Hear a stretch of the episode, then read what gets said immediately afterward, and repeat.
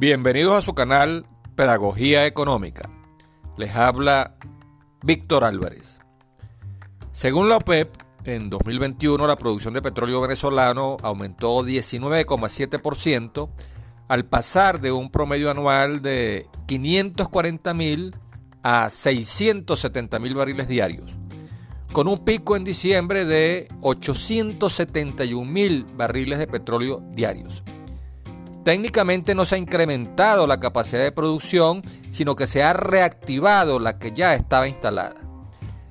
El incremento neto se logrará al superar la producción potencial actual de 1.800.000 barriles de petróleo diarios, que, si se aprovecha bien, permitirá producir entre 1.200.000 y 1.500.000 barriles de petróleo diarios, siempre y cuando se levanten las sanciones y la industria petrolera se abra a la inversión privada nacional y extranjera. Según datos de PDVSA, en Venezuela hay 16.371 pozos clasificados en las siguientes categorías. 3.721 pozos de categoría 1 que están activos y produciendo, 12.650 pozos categoría 2 y 3 que están inactivos, unos por reparaciones menores y otros por trabajos mayores que requieren la contratación de taladros y equipos que PDVSA no tiene. En los pozos de categoría 1 se requiere invertir más o menos 500 mil dólares en cada uno. En los de categoría 2 el monto sube a 700 mil dólares y reparar pozos de categoría 3 puede costar hasta 1.200.000 dólares.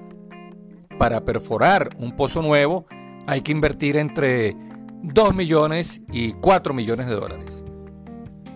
PDVSA está endeudada y no tiene fondos para levantar la producción. El actual esquema de inversión con mayoría accionaria estatal de 51% no funciona y exige evaluar la conveniencia para el interés nacional de impulsar una apertura petrolera en la que el socio privado pueda tener la mayoría accionaria y ser el operador integral de la empresa mixta, dejando claro que la propiedad de los yacimientos siempre será del Estado. En 2021, las importaciones estadounidenses de petróleo ruso fueron de 671 mil barriles diarios, mientras que Venezuela envió entre 500 mil y 700 mil barriles de petróleo diarios al mercado asiático. En represalia por la invasión a Ucrania, Joe Biden prohibió las importaciones de petróleo ruso. Para compensar este suministro, la Casa Blanca explora la posibilidad de flexibilizar las sanciones a PDVSA y redireccionar el petróleo venezolano hacia el mercado estadounidense. Para burlar las sanciones, el crudo nacional se vende con descuento y para transportarlo se paga un sobreprecio a las navieras. Según cálculos de la Cámara Petrolera Venezolana, Venezuela pierde 18 millones al día por estos descuentos y sobreprecios. Econalítica calcula una pérdida anual de 4 mil millones de dólares. Si Biden y Maduro acuerdan un canje de sanciones por suministro seguro de petróleo, el oro negro venezolano podría venderse sin descuento y sin pagar sobreprecio por su transporte.